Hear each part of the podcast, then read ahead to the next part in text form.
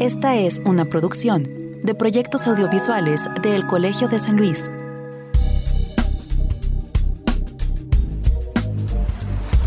Históricamente, América Latina ha sido una región convulsa, llena de conflictos sociales y de inestabilidad política.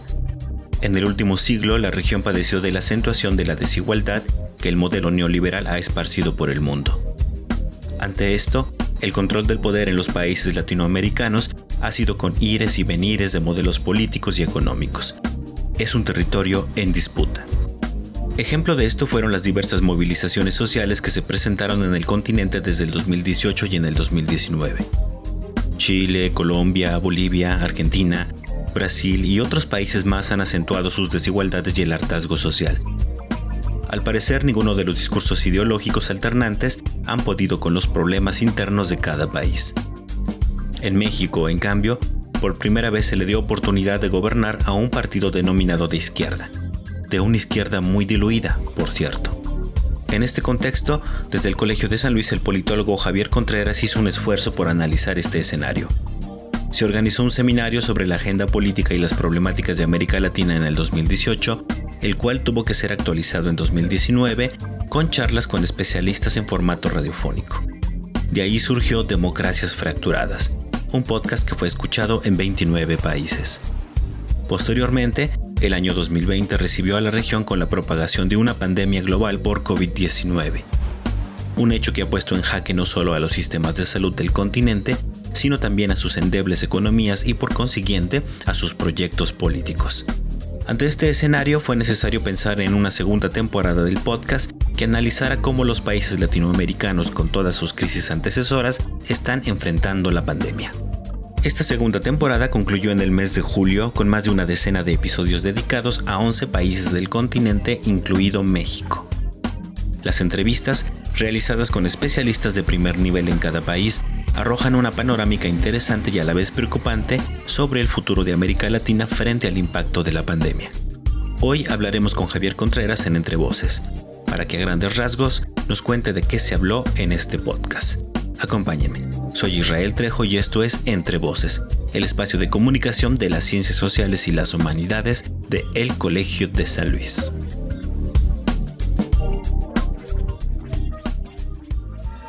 Proyectos audiovisuales del Colegio de San Luis presentan Entre Voces, un espacio de comunicación de las ciencias sociales y las humanidades.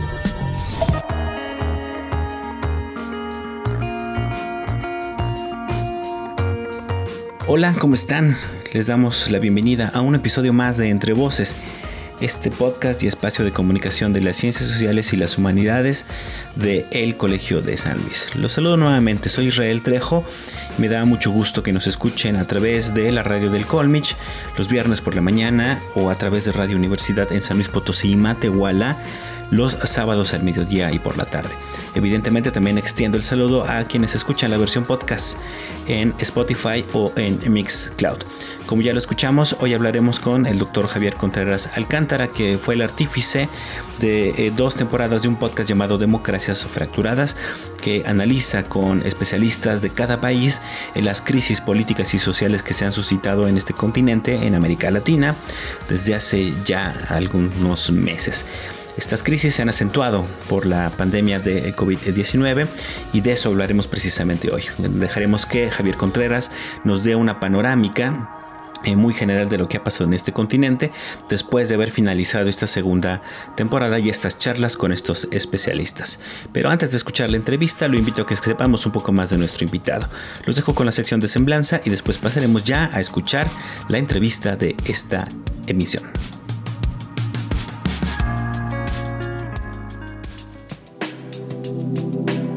Javier Contreras Alcántara es doctor de investigación en ciencias sociales, con mención en ciencia política por la Flaxo C México, maestro en ciencias sociales por la misma institución. Actualmente es profesor investigador titular en el programa de estudios políticos e internacionales del Colegio de San Luis, donde ha sido coordinador del mismo programa y de la maestría en asuntos políticos y políticas públicas. La línea de investigación que trabaja es procesos, prácticas, discursos y significaciones de la democracia, y sus temas de interés son tiempo y política, Historia conceptual de la política, democracia, problemas políticos de América Latina y comunicación política.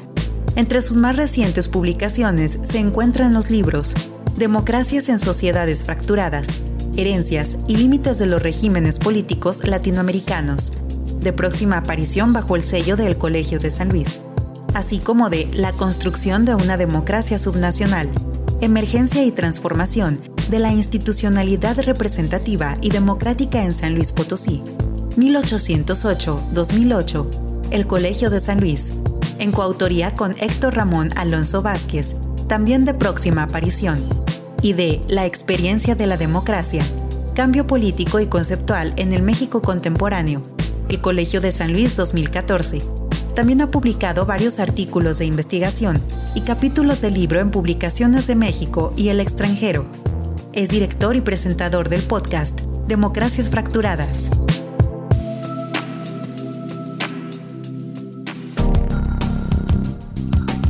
Damos inicio ahora sí a nuestra entrevista de este episodio de Entre Voces, el espacio de comunicación de las ciencias sociales y las humanidades del Colegio de San Luis. Ya lo conocieron un poco más en la sección de semblanza, y es que nada más me resta que darle la bienvenida a este charla al doctor Javier Contreras Alcántara del programa de estudios políticos e internacionales del Colegio de San Luis. Javier, ¿qué tal? ¿Cómo estás? Bienvenido. ¿Qué tal Israel? Eh, muchas gracias por la invitación. Siempre es un gusto estar eh, en el programa de casa, en el programa de colegio. Eh, y bueno, aquí estamos listos para charlar. Perfecto, sobre un momento complicado para el continente, pero que digamos es un momento que no empezó a ser complicado desde inicios de este año con el asunto de la pandemia, sino que ya teníamos un antecedente, ¿no? Javier, cuéntanos un poco por qué estamos hablando ahorita de la segunda temporada de este proyecto de democracias fracturadas, pero hubo una primera. ¿De dónde viene esta preocupación por eh, hablar sobre los países latinoamericanos y por qué se plantea esta segunda temporada, ¿no?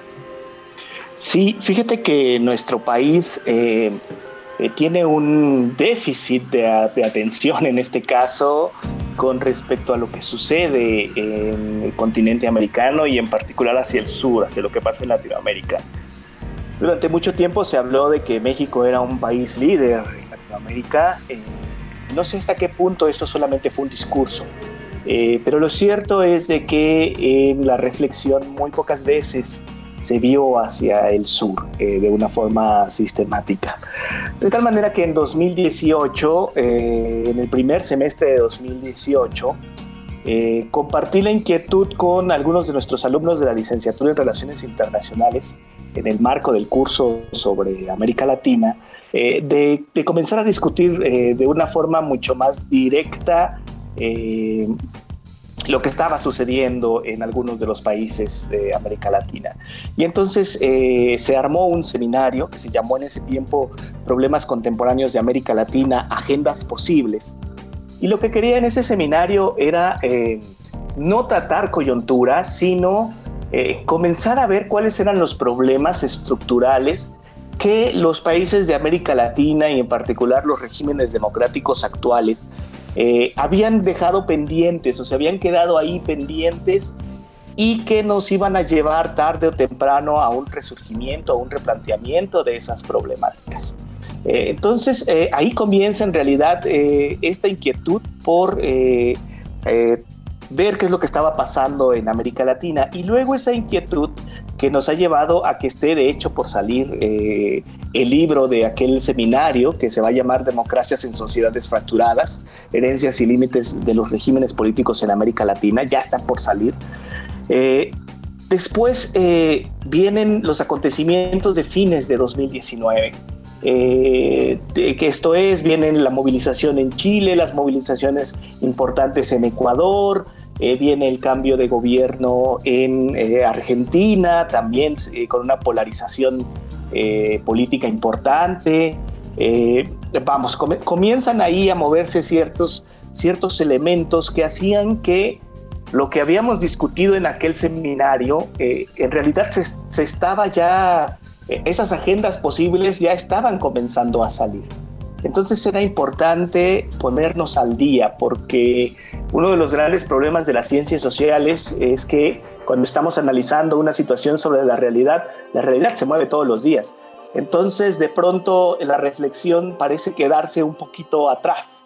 Entonces, era importante ponernos al día y ahí fue que surge la idea de eh, armar el podcast para tratar de ponernos al día y estar en contacto directo con investigadores de los países, eh, vamos, que se trataban de Argentina, de Chile, de Bolivia, de, eh, Ecuador, de tal manera que ellos nos eh, permitieran tener un conocimiento directo de qué era lo que estaba sucediendo y ponernos sobre todo en contexto, porque a veces es muy simple el quedarnos con, eh, ah, hubo una manifestación en eh, Argentina protestando por tal cosa. Pero lo que no conocemos y que no los medios de comunicación la mayor parte de las ocasiones no nos dan es el contexto. De, o el gran marco de, de, cómo podemos entender esas manifestaciones, de dónde surgen, cómo es que surgen, cuáles son las demandas profundas, los, las problemáticas estructurales que están detrás de esas situaciones. Y eso era lo que tratábamos de hacer en la primera temporada eh, de democracias eh, fracturadas. Y, bueno, la, experiencia fue muy positiva. Eh, nos escucharon en, casi 30 países del mundo, lo, cual, lo cual fue sorprendente. Pero una vez más, la realidad se mueve mucho más rápida de lo que lo podemos hacer los, los investigadores, ¿no? y, y, el inicio de, o el final, mejor dicho, de, de 2019, el inicio de 2020, eh, si bien íbamos terminando la primera temporada y ya teníamos encima eh, la experiencia de eh, el SARS-CoV-2, ¿no? que, comenzaba a transmitirse por todo, por todo el mundo. Y, y, una vez más es la necesidad de comprender qué es lo que están haciendo, en este caso, cómo reaccionan los regímenes políticos ante la contingencia. es lo que hace que eh, nos veamos animados nuevamente por ir hacia la segunda temporada del podcast, ahora viendo qué es lo que estaba sucediendo con em, la epidemia, o mejor dicho, con la pandemia en algunos de los países de América Latina. Muy bien, y como bien dices, generalmente el problema de las ciencias sociales es que su manera de presentar resultados es a través, por ejemplo, de publicaciones, ¿no? Y la realidad, como mencionas, se mueve mucho más rápido que los procesos editoriales a veces de, que, sacan a, la luz estos resultados publicados. Y, bueno, eh, por eso mismo eh, eh, te preguntaba del antecedente. Ahorita que, regresemos de este segundo, de esta primera pausa al segundo bloque, sí me gustaría que nos platicaras un poco, pues, cuáles fueron los países que fueron incluidos. Y bueno, y sí poner en, en, atención o en, el punto central de que, bueno, este serial se empezó a planear desde abril más o menos y las cosas siguen siendo muy convulsas, siguen siendo cambiando muy rápidamente. Entonces seguramente... Em, tendremos que estar como ahí actualizando algunos datos de los que aparecen en la segunda temporada de este podcast. Pero eso lo haremos regresando de nuestra primera pausa. Le recuerdo que estamos charlando con Javier Contreras Alcántara sobre este podcast eh, titulada eh, Democracias Fracturadas en su segunda temporada. Pero en realidad de fondo de lo que estamos hablando son como de estos cambios, eh, tanto políticos como sociales o conflictos políticos y sociales que se han vivido en América Latina.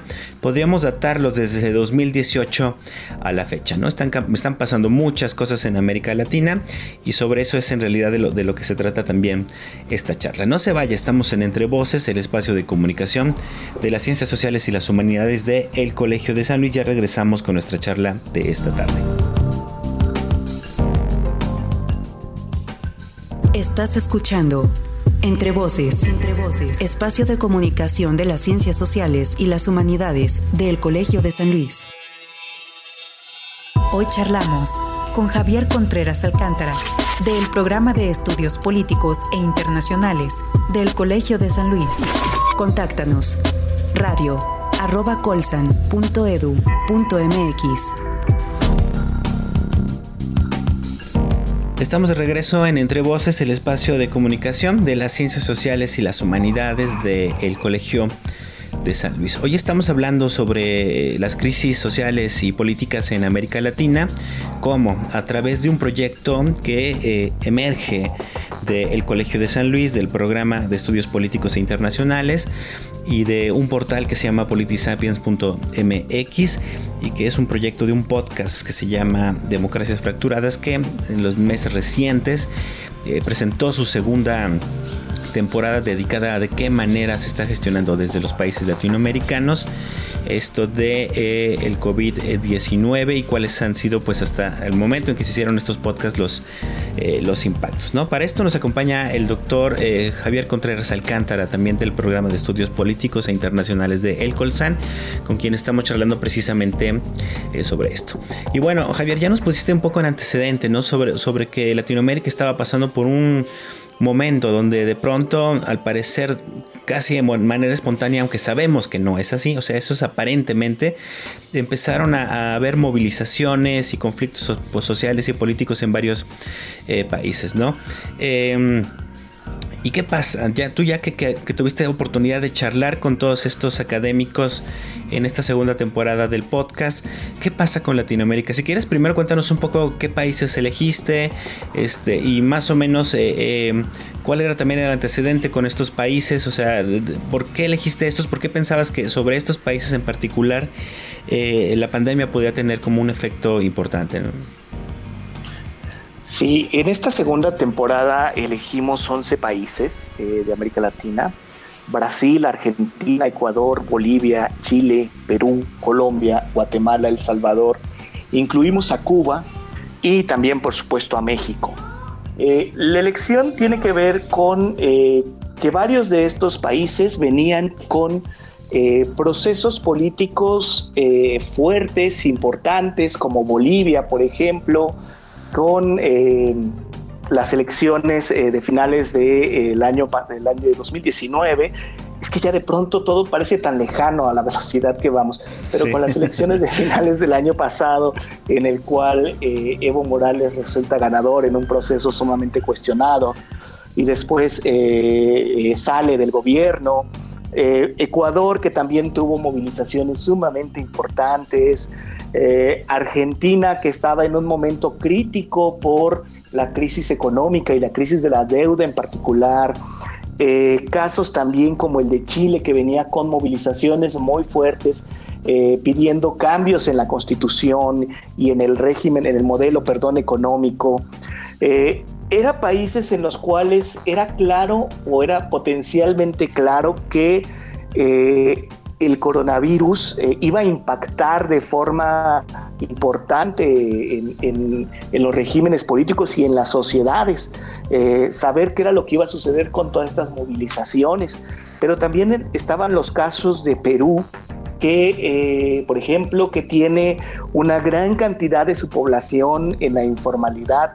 Y entonces también preveíamos que Perú iba a ser uno de los países eh, más afectados.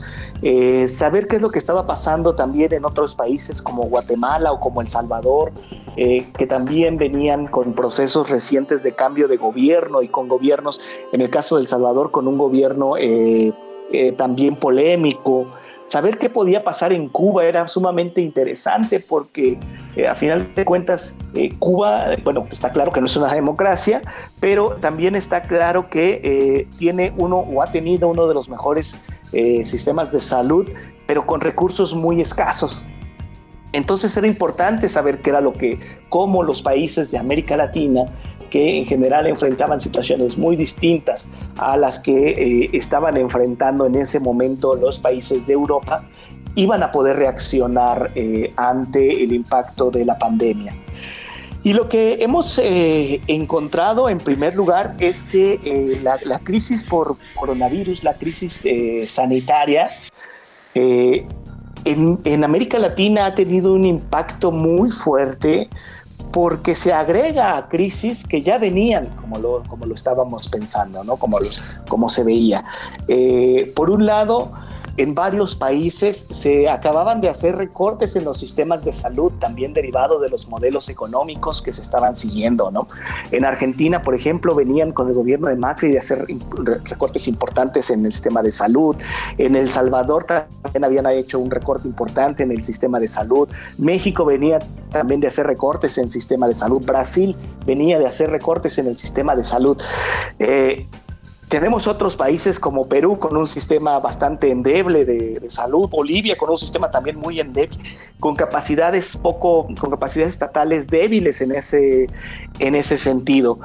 Y la reacción inicial también del presidente de Brasil negando la, la relevancia, la importancia de, de la pandemia por coronavirus eh, nos, nos aparte inmerso en disputas internas políticas eh, muy fuertes también con sus ministros, eh, nos llevaba entonces a pensar que la pandemia podía tener un efecto eh, no, solo, no solo importante en términos de salud, pero también en términos eh, políticos, de ver qué era lo que iba a pasar con los, con los, con los regímenes, con los gobiernos, si se iba a presentar como una oportunidad para que estos consiguieran una cierta estabilidad y se calmaran muchos de los reclamos que venían, o si por el contrario le íbamos a agregar nuevos reclamos a, eh, a estos gobiernos, ¿no? Y lo que hemos visto es, sí un poco de todo. Eh, las, las, protestas, a final de cuentas, los problemas políticos continúan en Brasil en forma importante. El manejo de la crisis por coronavirus ha sido eh, realmente un desastre. Eh, las disputas internas también lo siguen siendo, las destituciones, los escándalos del presidente. Argentina, si bien ya logró renegociar su deuda, hoy día está con un crecimiento exponencial tremendo de casos de coronavirus y con una, con una cuarentena, perdón, que ya se extendió por más de cinco meses y que entonces la gente ya está eh, como en todos lados, pero, pero quizá esta es una de las más fuertes, está ya llegando en un punto de saturación y de cansancio eh, que lleva a que veamos eh, estas manifestaciones ya protestando por seguir en la, en la cuarentena y sin embargo siguen creciendo los casos. Entonces ahí ya, si bien logró el presidente y el gobierno salir del tema de la, de la, de la crisis por la deuda, eh, viene ahora con esta crisis por mantener la cuestión de la cuarentena, eh, pero al mismo tiempo se avecinan ya las sombras de la crisis económica por esa cuarentena tan extendida, ¿no?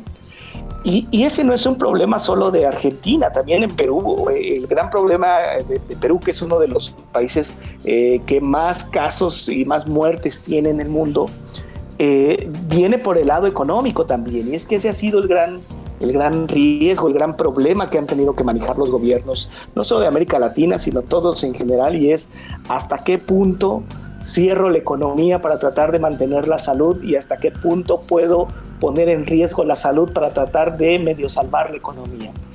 Y, Perú, eh, aún los esfuerzos importantes que ha podido hacer en sus alcances eh, y con sus pocos recursos económicos también el gobierno, que además ahí tienen un serio problema de capacidades estatales, porque el gobierno nunca ha sido, lo, o el Estado nunca ha sido lo suficientemente fuerte pero aparte con eh, el, más del 60% de la población que vive del día a día, entonces eh, hace, hace, prácticamente inviable la situación de la cuarentena. Eh, y esa es la única medida que conocemos en este momento para cortar las cadenas de transmisión. Entonces, al hacer inviable realmente las cuarentenas, lo que sucede ahí es que se viene pues la cascada de contagios tremenda, ¿no? Colombia ha sido otro caso interesante eh, porque también muy rápido logran eh, establecer cuarentenas y sin embargo parecía que ya la tenían controlado y sin embargo también en los últimos meses se les ha salido de las manos eh, la pandemia y una vez más los procesos de desconfinamiento. llevados sin, un, sin un control adecuado llevan a que, a que rebrote y haya un, haya nuevos contagios. Pero insisto, es que, es que la situación en América Latina, o en la mayor parte de los países de América Latina, con respecto a lo que sucedió en Europa, donde los contagios fueron sumamente rápidos de inicio, las curvas subieron muy rápidamente de inicio, los metieron a todos en cuarentena, a lo mejor un mes y después comenzó a bajar también de forma rápida la, la, epidemia, en América Latina no se logra y no se logra por los altos niveles de informalidad que hay eh, en la economía eh, de, de, nuestros países. Y eso fue haciendo que entonces los gobiernos trataran de llevar a un punto de equilibrio entre cerrar economías, proteger salud. Y eso lo único que fue haciendo fue ir extendiendo, extendiendo, extendiendo. Lograron en la mayor parte de los casos, en todos desafortunadamente, que no se saturaran los, eh, los sistemas de salud.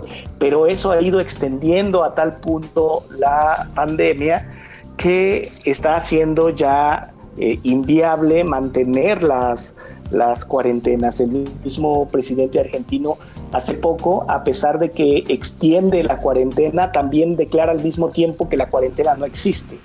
Y es que efectivamente no se puede mantener una cuarentena en una sociedad que depende del el trabajo de todos los días para poder comer. O sea, no los podemos acá en, América Latina meter a todos a sus casas, ¿no? Eh, creo que, es imposible meter a todos, sí, es imposible meter a todos a sus casas en América Latina, dadas las condiciones económicas bajo las cuales vive gran parte de la población. Pero eso es, eso es algo en lo cual tenemos que, eh, más allá del disgusto con las autoridades porque pueden no estar llevando un, un buen manejo de la crisis, esto nos lleva en realidad a plantear una agenda temática política para los próximos años en América Latina. Oye, y creo que es sobre esto sobre lo que tenemos que comenzar a, poner nuestra atención. Exactamente. Y sobre eso que, eh, acabas de mencionar, me gustaría que habláramos eh, en los siguientes bloques. Vamos a tener que hacer nuestra segunda pausa. Este, pero regresando también me gustaría que ya en, términos de, análisis político nos dieras tú también como una eh, tus primeras impresiones sobre lo que digamos en política está desnudando o está reflejando un problema de salud, ¿no? Porque mucho tiene que ver en este tipo de contingencias o emergencias también eh, la, la gestión del Estado y en América Latina pues de pronto los estados presentan como características muy, muy peculiares que creo que valdría la pena este, mencionar. Pero bueno, no se vayan, estamos charlando sobre la pandemia en América Latina eh, a través de la experiencia del podcast de Democracias Fracturadas con el doctor Javier Contreras Alcántara. No se vaya, estamos de regreso en un minutito aquí en Entre Voces, el espacio de comunicación de las ciencias sociales y las humanidades de El Colegio de San Luis.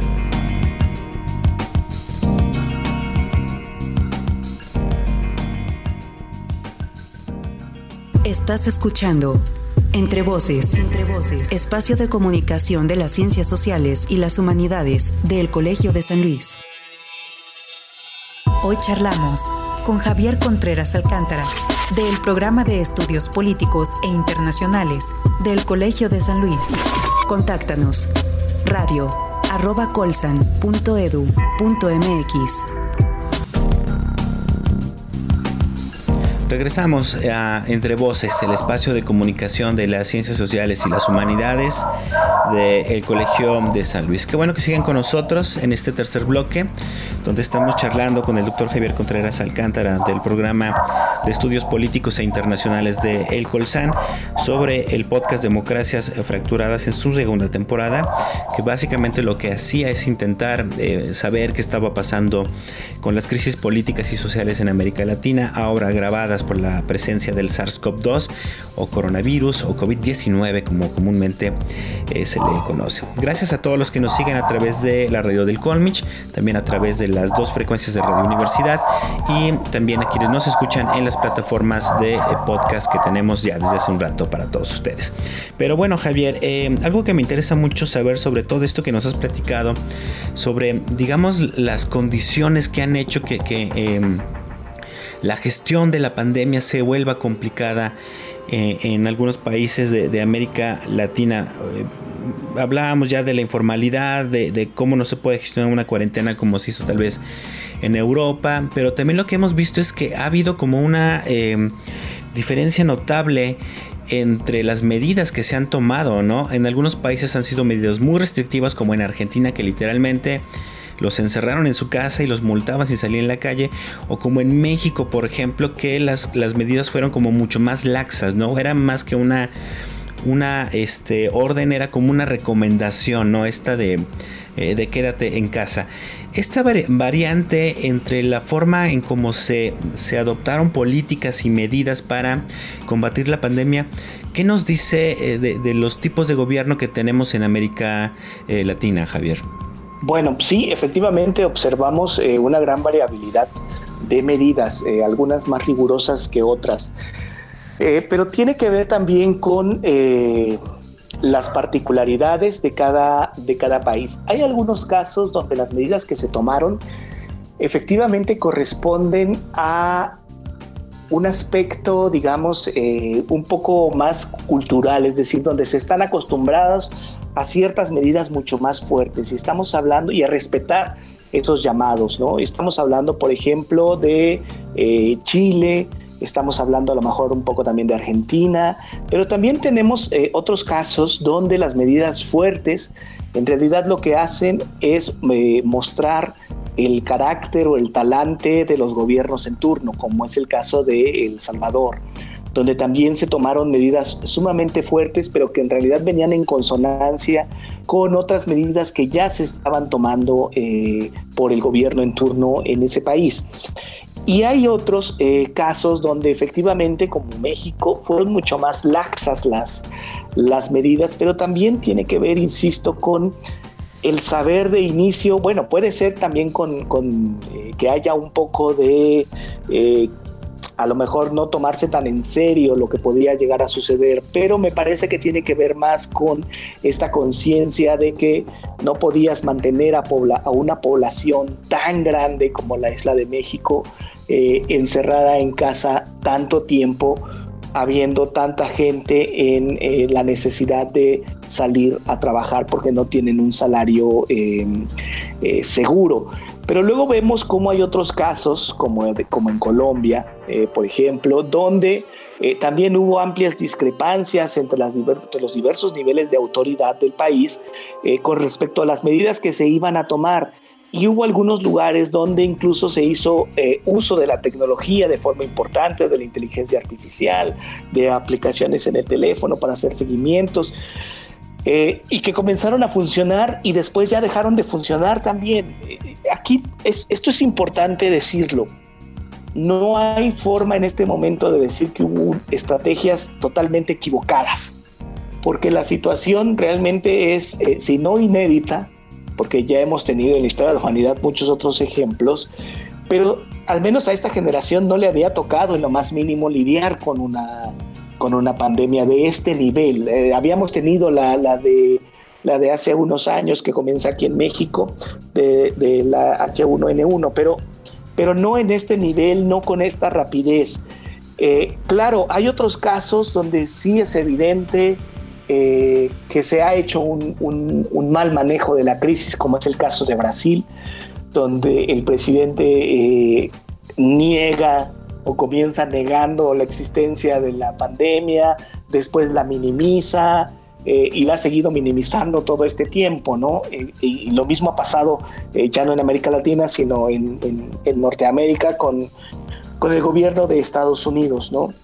Pero lo que, lo que ha sucedido, y esto es muy interesante, porque ha sucedido incluso en México también, es que al no haber una dirección clara de cómo reaccionar, eh, incluso por, eh, la OMS, la Organización Mundial de la Salud, también ha variado sus recomendaciones en diversos momentos. Al interior de los países lo que se ha visto también es eh, el alto dinamismo y las disputas también hacia los interiores de los países en los distintos niveles de gobierno por implementar formas distintas de, eh, eh, de afrontar la epidemia. En algunos casos siguieron más una lógica de sálvese quien pueda y decidieron cerrar totalmente los accesos a eh, los municipios, los estados, las comunidades. ¿no? hubo otros que quisieron meter a la gente desde el principio en casa sin considerar efectivamente estar por periodos tan largos eh, en casa iba a ser a final de cuentas eh, poco viable, ¿no? Y hubo otros que trataron de estirar al máximo hasta el último momento el estar en casa y que paradójicamente, como ha sucedido en México, pero no solo en México, sino en la mayor parte de los países de América Latina, al mes y medio, a los dos meses de estar en casa, tienes que abrir eh, otra vez porque ya la economía no da más y, casualmente es el momento en el cual las curvas de contagio están más altas. Exactamente, estaban más altas y entonces se dispara totalmente eh, las curvas de contagio. Entonces, eh, vamos, esta es una situación también que no es fácil como autoridad saber exactamente qué es lo que se tiene que hacer o cómo se tiene que actuar. Hoy día creo que ya estamos teniendo medidas eh, mucho más coherentes eh, en este sentido, ¿no? Ya la, utilización de la mascarilla, eh, el saber que tienes que estar a cierta distancia de las personas, apelar también a la responsabilidad individual de aquel que sea contagiado, que puede estar contagiado, a la responsabilidad también en este caso individual de aquel que, es invitado al convivio, a la comida, este, y, va a decir no. Pero esto no nos debe dejar eh, de lado o no debemos perder de vista que lo que está sucediendo este año es sumamente importante con la epidemia porque vuelve a poner a la salud como un problema público y a la salud o el mantenimiento de la salud de las personas como un bien público y no privado. Es decir, la salud de las personas debe de ser responsabilidad de los estados en la medida en que si la gente no tiene salud, la gente entonces, más allá de que se muere, si no logras mantener la salud de las personas, la sociedad deja de moverse. Y si la sociedad deja de moverse, entonces estamos ante una serie de problemas que se encadenan y que nos lleva a situaciones de crimen, pobreza, eh, desesperación, inestabilidad, eh, no solo política, sino inestabilidad en términos, en términos generales. ¿no? Eh, y eso es algo que se había estado soslayando bastante porque la salud poco a poco se estaba siguiendo un modelo en el que cada vez más era un, se, comenzaba, se comenzaba a convertir en un bien privado. Esto es responsabilidad de cada uno de las personas el eh, procurar su salud y el tener su seguro de, eh, de salud, ¿no? de gastos médicos menores o, mayores. Y lo que estamos viendo hoy, particularmente en América Latina, pero también lo vimos en, eh, lo vamos a seguir viendo en Europa, es que si los estados hacen a un lado su responsabilidad por proteger la salud, en realidad lo que están haciendo es llevar a la inestabilidad a las sociedades. Y, creo que esto se refleja con el hecho, esto se ha comprobado ya también con números estadísticamente que pues en general en el mundo, pero en, países muy particulares como en Estados Unidos, los que se están muriendo en su mayoría son es la gente pobre, ¿no? O sea, la gente que no tiene recursos y que evidentemente quedó muy desprotegida, en términos, por ejemplo, de servicios de salud, este, al momento de llegar por estas políticas que se han seguido eh, casi universalmente en, el mundo de adelgazar la participación del Estado y dejar como en esta cuestión de la salud más como a un, asunto de eh, privado, ¿no? De mercancía.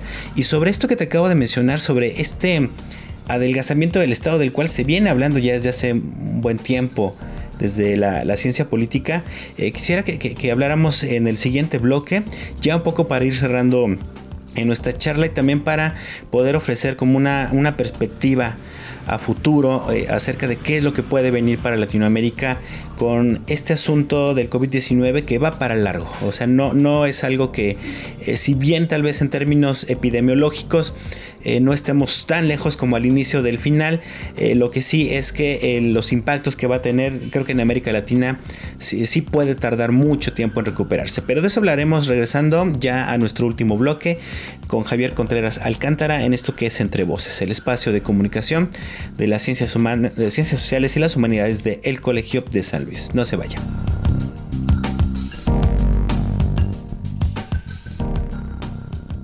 Estás escuchando Entre Voces, Entre Voces, espacio de comunicación de las ciencias sociales y las humanidades del Colegio de San Luis. Hoy charlamos con Javier Contreras Alcántara del Programa de Estudios Políticos e Internacionales del Colegio de San Luis. Contáctanos. Radio arroba colsan.edu.mx.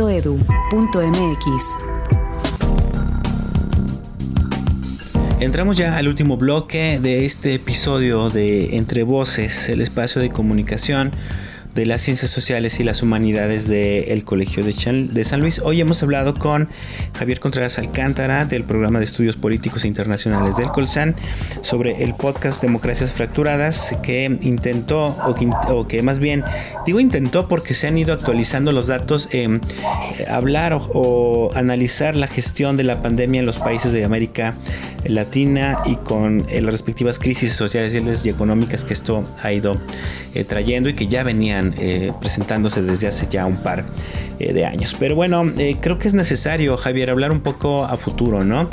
¿Cómo ves tú el panorama para para América Latina, porque si bien ahorita estamos tal vez muy ocupados de lo que tiene que ver con el asunto de salud, revisando cifras de contagio y este tipo de cuestiones, creo que apenas estamos empezando a vislumbrar los impactos eh, sociales y económicos ¿no? de, de, esta crisis. Y en algún momento creo que también vamos a vislumbrar los, los impactos eh, políticos, ¿no? En este caso, ¿qué ¿cómo crees que la pandemia pueda incidir en la forma de, de hacer eh, política en América Latina o de el eh, carácter que tienen los políticos en América Latina. En otros eh, términos, este, eh, estamos frente a una situación donde durante muchos años se ha hablado del adelgazamiento de los estados y justamente ahora donde todo el mundo está buscando la respuesta y la solución a este tipo de, crisis es precisamente en la gestión de los estados. ¿Crees que puede haber ahí una, una vuelta de tuerca para que el estado pueda reforzarse otra vez y por ejemplo invertir en temas de salud como lo acabas de mencionar en, al final del último de este último bloque? Pues creo que sería lo deseable. No sé si eso vaya a suceder. Quiero ser optimista al respecto. Eh, pero a ver, tendríamos que comenzar diciendo que la idea de adelgazar al Estado tiene que ver, poniéndolo en términos muy simples, con que en la medida en que haya menos burocracia, esa fuerza de trabajo, esa fuerza laboral, se tendría que ir a incrementar la productividad del sector privado. Esa es en principio la lógica bajo la cual se habla de un adelgazamiento eh, del Estado. Eh, y tratar de que el Estado no consuma eh, demasiados recursos del presupuesto que se pueden ir hacia infraestructura o que se pueden ir hacia la promoción del empleo en el sector privado. Sin embargo, el problema del adelgazamiento del Estado viene por el lado de que cuando no se hace en una forma eh, cuidada, cuidadosa, eh, con criterios muy claros de eh, preservar ciertas condiciones de bienestar de la población, lo que sucede es que el Estado comienza a perder capacidades. Y en el momento en que el Estado comienza a perder capacidades, esto es posibilidad de intervención y de que esa intervención tenga un efecto real sobre la vida de las personas, el momento en que eso se pierde, entonces en las situaciones de crisis como la que vivimos el día de hoy, lo que tenemos es eh, la, una pobre capacidad reactiva y proactiva al respecto. Eh, ¿qué, cambios serían deseables de observar en la forma de ver eh, que se hace política en nuestros países? Bueno, un cambio importante sería que comenzara a tomar eh, fuerza una discusión temática, una discusión programática, que eso es algo que se ha perdido mucho en los últimos años. Eh, tendríamos que estar viendo que surgen temas en la discusión pública como la del ingreso básico, por ejemplo. Hoy día estamos viendo que eh, que si, si por alguna contingencia, por alguna situación extraña a todos, eh, surge un problema crítico como el que enfrentamos hoy, la gente se puede quedar sin mayor ingreso y entonces el problema de eso es que tampoco lo, de que no los puedes poner a salvo tampoco. Entonces eh, tendríamos que comenzar por eh, retomar las discusiones que en su momento se tuvieron y, aprovechar que hoy día muchos de los países están manteniendo como apoyos extraordinarios el ingreso básico. Tendríamos que eh, discutir sobre eso y ver que se comienzan a implementar de forma ya continua. Eh, tendríamos que ver el, el, tema de la salud y del acceso universal a la salud garantizado en buenas condiciones eh, otra vez como uno de los temas centrales a discutirse y sobre todo a promoverse.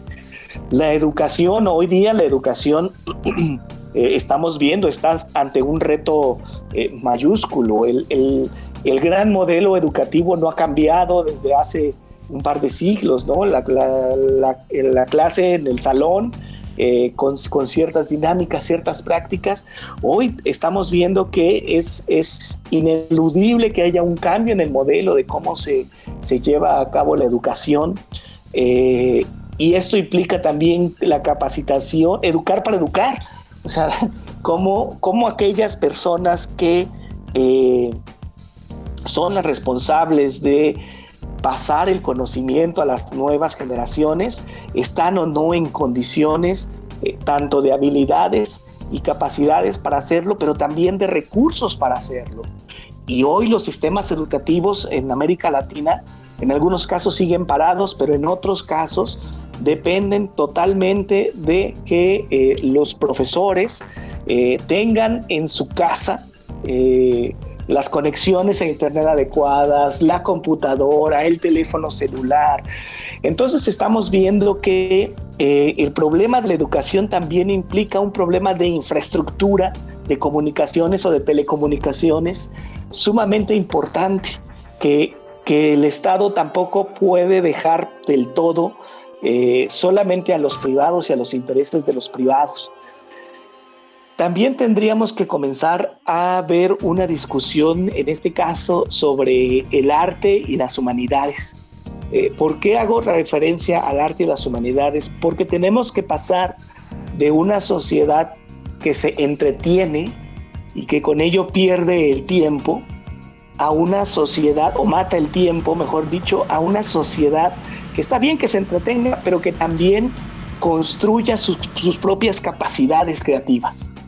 Eso es algo sumamente importante eh, que viene de la mano también con la salud mental, que es uno de los problemas también que muy pronto vamos a ver o que ya estamos viendo que se va a convertir en otro problema de salud pública. Porque estar, estar para quienes han podido estar en casa tanto tiempo, o incluso para aquellos que no están porque no pueden estar en casa, pero tienen niveles más altos de estrés que antes porque están en el riesgo continuo de contagiarse, también necesitan tener formas de eh, poder sacar ese estrés.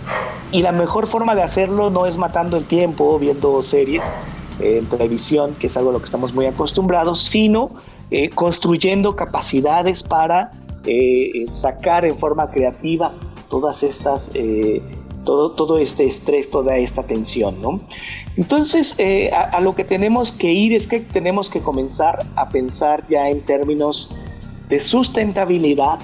Eso es sumamente importante en términos de sustentabilidad, tanto de salud, tanto eh, de economía, eh, en términos educativos, en términos de, construcción de salud mental o de, de, cuestiones muy personales, ¿no? y creo que hacia allá es hacia donde tendríamos que comenzar a movernos. Eh, y por supuesto hay un tema clave que vamos a ver en estos días, eh, o que ya hemos estado viendo incluso que sale, y es el tema de la corrupción. Las crisis son momentos claves en donde hay una eh, reestructura en la redistribución de los recursos y en cómo se redistribuyen esos recursos, cómo se aplican. De tal manera que lo que estamos viendo ya es que hay muchas personas que están tratando de eh, aprovecharse de la situación, de que en estos momentos de contingencia los gobiernos tratan de asegurarse de medicamentos, de insumos eh, médicos eh, de forma rápida y eso implica entonces no seguir los procedimientos usuales para acelerar y hay quien está aprovechando todo eso. Ese es un tema que vamos a estar viendo de continuo, ¿no? Eh, y eso nos lleva también a hablar de otro tema que a lo mejor eh, no, no, no, va a gustar mucho, pero que tiene que ver con aspectos éticos eh, en la política, ¿no? aspectos éticos en la economía también. Qué tan justo, qué tan injusto es que alguien se aproveche de una situación crítica para enriquecerse, digamos, haciendo, medrando con esa situación crítica de los demás seres humanos. O para capitalizar eh, políticamente también, ¿no?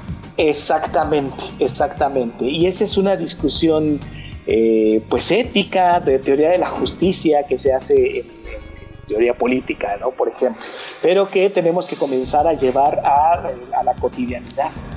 Bueno. Creo que estos pueden ser algunos de los temas. Claro, y ya se nos terminó el tiempo, Javier. Tenemos todavía un minutito. Creo que sería bueno que, no, que le platicaras a la gente dónde puede escuchar el podcast, porque ahí, digo, ahorita lo vimos de manera muy general, pero ahí pueden escuchar por caso particular, por país, ¿no? Cómo, cómo ha sucedido todo esto que platicamos en, este, en esta charla, ¿no? Sí, claro, pues nos pueden encontrar en, las plataformas eh, de, donde están los podcasts, que es eh, Spotify, quizá la más conocida. Eh, ahí ponen Democracias Fracturadas, que es el título, y les va a salir rápidamente la página donde van a poder encontrar nuestras dos temporadas. De igual forma en soundcloud.com, que es otro otra plataforma sumamente importante de podcast. Ahí también nos pueden encontrar de igual forma Democracias Fracturadas y les va a salir muy rápidamente, además de que lo pueden encontrar también en la página de eh, politisapiens.mx eh, y por supuesto, si buscan ahí en las redes sociales del Colegio de San Luis, también por ahí van a encontrar eh, las referencias. Y rapidísimo, mencionanos así dos, tres nombres de, los especialistas que participan, un poco para que vean que, son discusiones o son charlas de, nivel, ¿no? De, los que participaron en esta, en esta segunda temporada. Eh, por supuesto, en nuestra primera temporada, por ejemplo, participó Margarita López Maya, que es una investigadora sumamente reconocida a nivel eh, latinoamericano eh, y, global eh, sobre Venezuela. también platicamos con, en la primera y en la segunda temporada con Alberto Olvera, que es otro investigador mexicano en este caso, también ampliamente conocido y reconocido en México, Latinoamericana, en Latinoamérica y el mundo. además, por supuesto, de muchos otros investigadores, tanto de Chile como Carlos Durán, eh, de Bolivia, como eh, Mario Torrico, de Argentina, como Juan Olmeda, como Agostina Constantino. Eh, vamos, realmente fueron, fueron muchos invitados, fueron más de 20 invitados, todos de alto nivel, por supuesto. Sí, eso, y eso de verdad, eh, al escuchar la, charla, creo que también, la charla creo que también nos cambia un poco la perspectiva porque son académicos que están, digamos, ahí a tiro de piedra, conocen los casos de cerca y como decías hace rato, no es nada más como opinar desde lejos y sin conocer el contexto, sino que las charlas son muy completas en ese sentido, ya que nos explican los antecedentes y ya nos explican como el presente de la pandemia y también al final ofrecen siempre como una, una perspectiva de lo que puede pasar con la crisis económica que ya estamos padeciendo en estos países latinoamericanos. Entonces búsquenlas, de verdad son, son podcasts muy interesantes. Ustedes disculparán tal vez la, desactualización de los datos, pero como bien sabemos este asunto del COVID no, terminó, no ha terminado, no va a terminar pronto y las cosas se siguen moviendo de manera muy convulsa, tanto así que probablemente se tenga que hacer una tercera temporada, ¿no Javier? Eh, pues sí, yo me imagino que sí, un poquito más adelante vamos a tener que volver sobre, sobre el tema. Muy bien, pero mientras eso sucede, este, pues te agradezco tu tiempo para, esta charla. Este, creo que, en general has ofrecido una perspectiva eh, muy amplia y precisa sobre lo que está pasando en nuestro continente. Muchas gracias Israel por la invitación. Saludos. Y muy bien, yo lo dejo ya con el final de Entre Voces, el espacio de comunicación de las ciencias sociales y las humanidades del el Colegio de San Luis. Nos vemos hasta la próxima charla.